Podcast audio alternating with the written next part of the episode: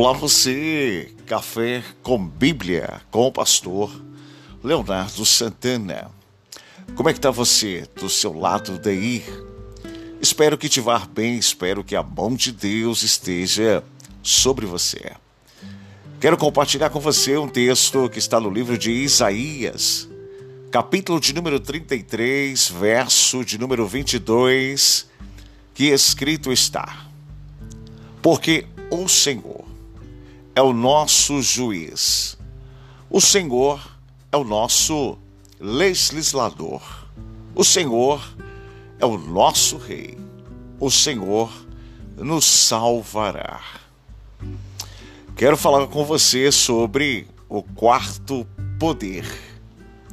Neste tempo de eleições, nesse tempo que os nossos corações estão à flor da pele pela perca daquele que defende os princípios da família, da igreja e da liberdade, eu quero compartilhar com você esse texto bíblico para que possa estar bem definidos os papéis dos poderes e que para possa trazer luz aos nossos corações e alívio na nossa alma. No último dia 30, muitos ficaram desconvalecidos, entristecidos, cabisbaixos, e essa instabilidade emocional tomou conta do nosso ser. Mas um país democrático, ele é regido por três poderes: judiciário, legislativo e executivo. Mas existe um quarto poder. Poder este que emana da igreja. Na Idade Média, a igreja exerceu o poder político equivocando e deixando o seu papel sacerdotal. Desde a separação entre a igreja e Estado, o mundo tem desprezado o poder da igreja. E também tem esquecido de exercer seu papel espiritual diante da sociedade. Todo aquele ou todo qualquer poder só é legítimo quando este reconhece o poder de Deus. Mas talvez a pergunta que não quer se calar diante de vós, para que possamos adentrar sobre o qual é o quarto poder. Vamos analisar cada um destes poderes para que possamos ver qual é o quarto. Concorda? E dizer, assinar com caneta de ouro que este pertence a Deus. O primeiro poder é o judiciário. Isaías capítulo de número 33, verso de número 22, a parte A, diz que o Senhor é o nosso juiz.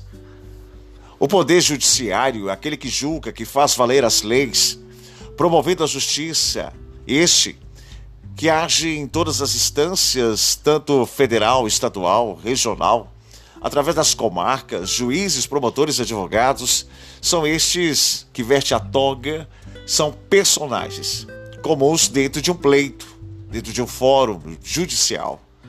Quando uma causa não satisfaz ao requerente, este pode recorrer às instâncias superiores. As injustiças vistas todos os dias têm levado questionamentos e mostrado que como a justiça humana é falha. Jeremias capítulo 17, verso 5. Por isso recorremos ao poder superior 1 Samuel capítulo 24, verso 15. A Deus pertence a justiça. Deus é justo juiz. Deus é que sente a indignação por todos nós todos os dias, como diz o Salmo de número 7, verso 11. Todo juiz é possível do próprio julgamento que faz a estar sujeito às leis, podendo ser este condenado das mesmas formas, como diz Romanos 2, 21. Mas Deus que está acima de tudo e de todos.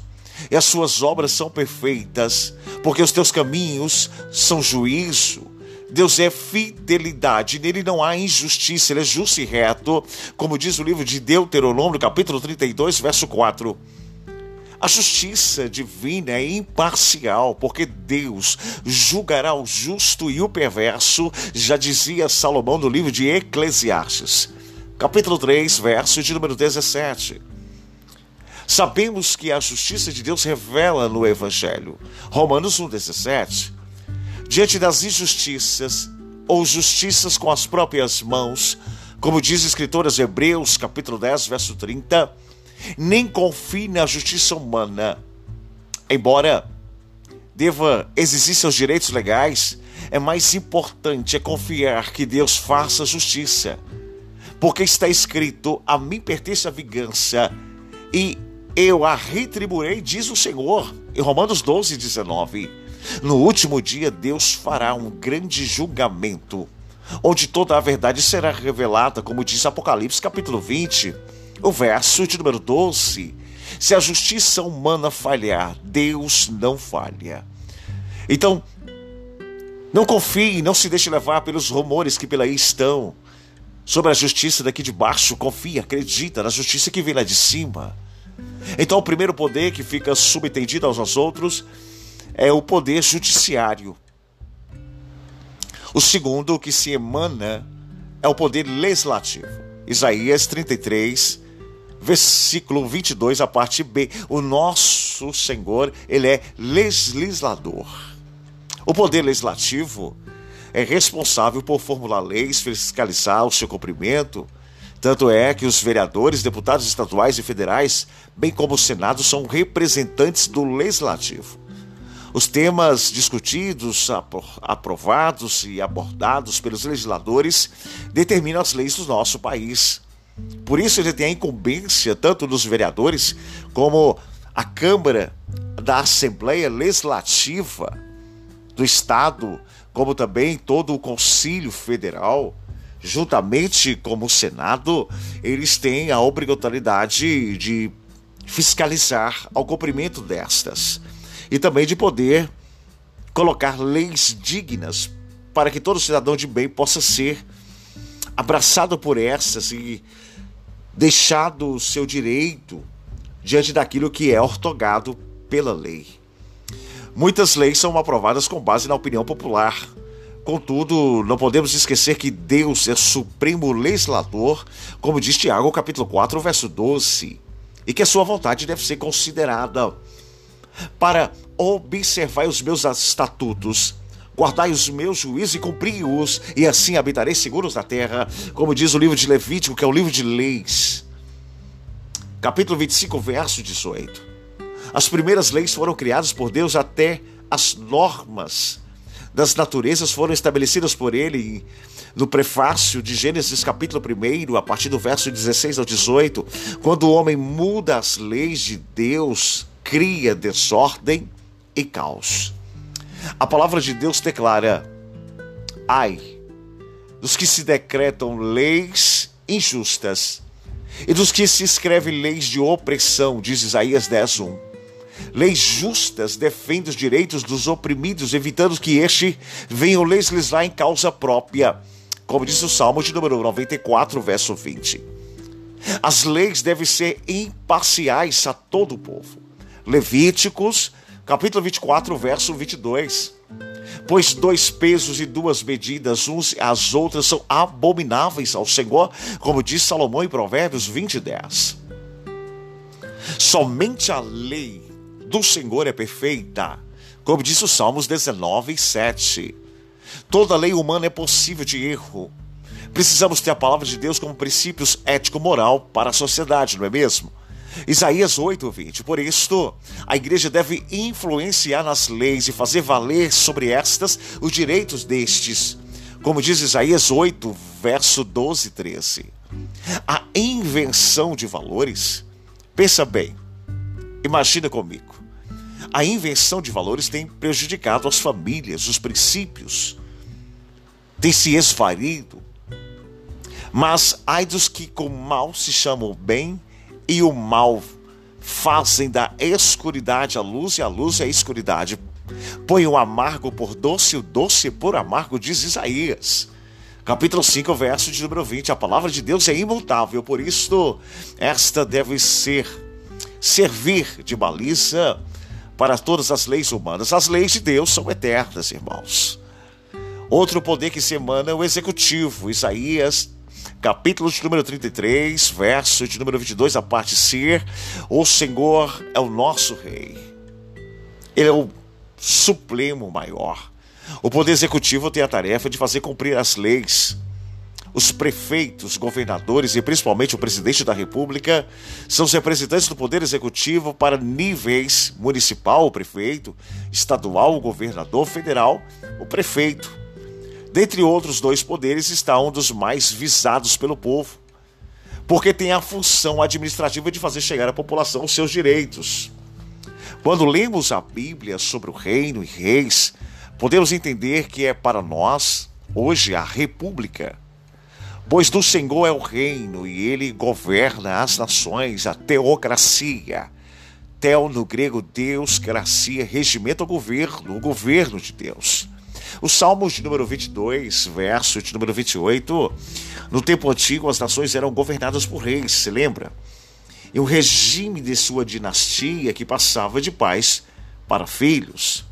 Muitos reinos eram conquistados por meio de guerras. Embora ainda existam países com regime monárquico, sua monarquia geralmente não é absoluta como dantes, dependendo também dos parlamentares e outras instâncias governamentais. Exemplo disso, o livro de Daniel, capítulo 3, verso 2 e 3, e o capítulo 6, verso 7. Hoje, podemos eleger os nossos governantes e influenciar diretamente em suas decisões. Os nossos governadores precisam, não só destes, mas todos os poderes, eles precisam temer a Deus. Porque se o governador dá atenção às palavras mentirosas, virão a ser perversos todos os teus servos. Como diz o Provérbios, capítulo 29, verso 12. Se um governante, pensa comigo, se um governante comete um erro, muitas pessoas são prejudicadas, não é mesmo? Já deixa essa, esse alerta ligado o livro de Eclesiastes, capítulo 10, verso 7. A igreja deve ajudar a sociedade. Você concorda com isso? E lembrar-lhes que sujeitam os que governam as autoridades sejam obedientes, sejam prontos para toda boa obra. Está lá em Tito, capítulo 3, verso 1. Antes das eleições, o momento certo de definir quem vai ser os nossos representantes diante das suas falas, diante daquilo que eles propõem, é o momento de você analisar, pensar para escolher. Porque isso será fundamental. Precisamos reconhecer. Deus é rei de toda a terra, diz o Salmo 47, verso 2. Mas devemos, devemos obedecer às autoridades, pois essas são constituídas por Deus.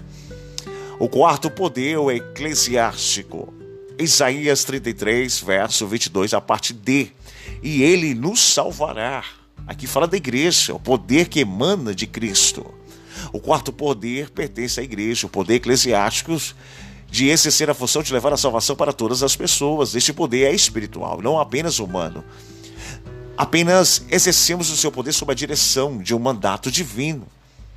O mesmo poder que Deus deu ao homem para dominar sobre os peixes do mar, sobre os peixes do mar, sobre as aves do céu, sobre todo o animal que rasteja pela terra, lá em Gênesis 1, 28, mas que com o pecado a humanidade cedeu a autoridade ao diabo, lá em Lucas 4, 6, Deus requer novamente para si, novamente através de Jesus, em 1 Coríntios 15, 24, que por sua vez nos cedeu autoridade para pisar de serpentes e escorpiões sobre todo o poder inimigo, e nada, nada, absolutamente nada vos causará dano. Lucas 19, 10. O poder do diabo sobre o mundo foi destruído por Cristo. Você crê nisso? Você pode dar um glória. Está lá em 1 João 3,8. Então, através de Jesus, o homem pode voltar a ter poder sobre a terra porque os céus são os céus do Senhor, mas a terra ele deu aos filhos dos homens. Diz o Salmo 115, verso de número 16. A separação da igreja e Estado garantiu a liberdade religiosa para todos. A igreja deve aproveitar as oportunidades para exercer um papel evangelístico. Infelizmente, a secularização tem avançado sobre a igreja. Você tem visto isso tem adentrado em roupagem natural sobre os nossos olhares, tendo meio de influenciar a sociedade positivamente. Não podemos nos aproveitar disso, usufruir dessas influências políticas que sejam dadas. A igreja deve exercer o poder de Deus sobre o mundo e não o poder do mundo sobre a igreja. Usar os artifícios políticos através da igreja ou usar a igreja para alcançar postos políticos é um grave engano para uma liderança eclesiástica. Precisa estas evitar olhos abertos. Mesmo assim, podemos ter representantes da igreja em todos os setores da sociedade, como grandes líderes, assim podemos ter representantes em todos os lugares. Ei, não podemos esquecer que somos eleitos de Deus, em Romanos 8,33. Como servos do Senhor, somos embaixadores do nome de Cristo, em 2 Coríntios capítulo 5, verso 20. Jesus nos deu até mesmo poder e autoridade sobre todos os demônios.